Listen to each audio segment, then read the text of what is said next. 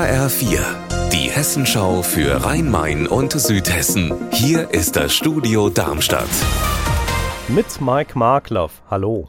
In Breuberg im Odenwald verstehen die Menschen die Welt nicht mehr. Da gibt es endlich eine Lösung für den Kita-Platzmangel, aber das Land spielt nicht mit, streicht Fördergelder. Die Eltern gehen deshalb auf die Straße, um zu protestieren. Lara Trezzino ist für uns vor Ort. Lara, was fordern die Eltern? Sie fordern, dass die rund 116.000 Euro Fördergelder vom hessischen Sozialministerium ausgezahlt werden, damit rund 25 Kinder nicht ihren Betreuungsplatz in der Mäusebande verlieren. Die wurden nämlich als vorübergehend vorübergehende Lösung im benachbarten Mömmling untergebracht. Das Problem, der Ort liegt in Bayern und jetzt fühlt sich weder Bayern noch Hessen für die Gruppe bzw. die Auszahlung der Gelder verantwortlich. Der Relegationsplatz in die erste Fußball-Bundesliga ist den Darmstädter Lilien nicht mehr zu nehmen. Und am kommenden Wochenende könnte das Team von Trainer Thorsten Lieberknecht schon den direkten Aufstieg perfekt machen. Bei einem eigenen Heimsieg und wenn der Drittplatzierte, der Hamburger SV, nicht gewinnt. Meine Kollegin Sarah Ben-Bornia hat für uns Lilienfans gefragt, ob sie denn glauben, dass es am Wochenende endlich soweit sein könnte. Die Daumen sind natürlich gedrückt. Ich meine, wir haben es 2015, 16 gezeigt, dass wir auch mal eine Saison schaffen, ohne abzusteigen. Damals wurden wir 14.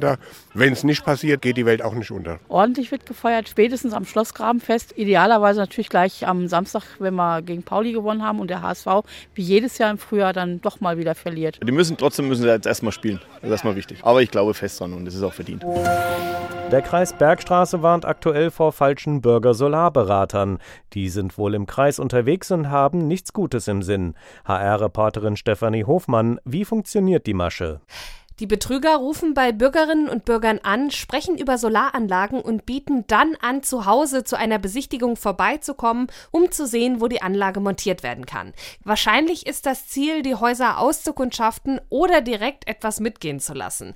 Echte Solarberater würden allerdings nie Telefonakquise betreiben, deshalb sollte man sich immer an die offiziellen Stellen wenden und im Zweifel die Polizei verständigen.